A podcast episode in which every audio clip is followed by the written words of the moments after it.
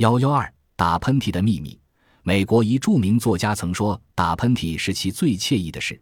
然而，喷嚏是小，关联及极其庞大，真可谓一发而动全身。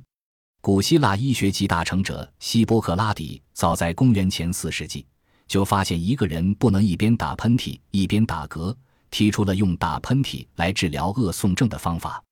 喷嚏什么原因造成的呢？通常说，其诱发原因一般也只是一粒尖埃、一粒花粉、一粒胡椒粉或一根毛发。当这些东西飘进人的鼻孔，刺激鼻黏膜，鼻黏膜又通过神经将刺激传人大脑。从而产生神经与肌肉的连锁活动，这就造成了喷嚏。打喷嚏通常人给人带来一种轻松舒适的感觉。美国专栏作家布赫瓦尔德在答复耶鲁大学日报提出的“什么事使你感觉快乐的事”实，曾风趣地说：“一个痛痛快快的喷嚏，再没有一件比这个更使我感觉年轻、快乐，而且浑身带劲的事了。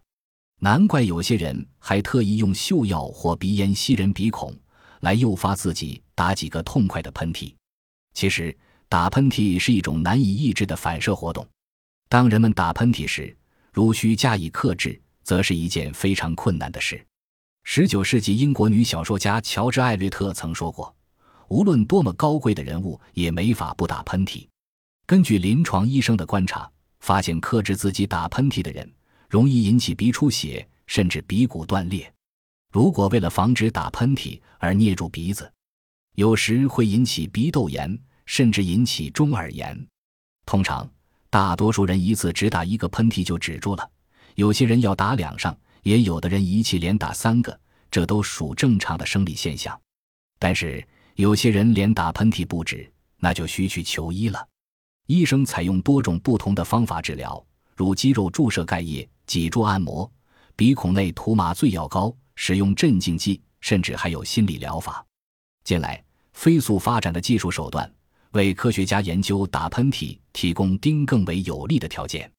有人研究发现，人们打喷嚏的方式是具有遗传性的，母亲怎么打，孩子也怎么打。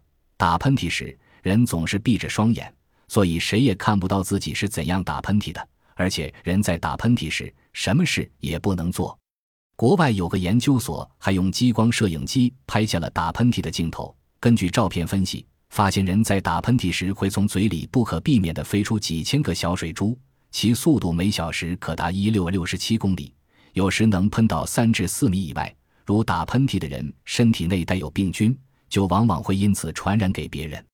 据说，一九一八年全球性的流感和中世纪发生的一次黑热病，主要就是由打喷嚏而传播开来的。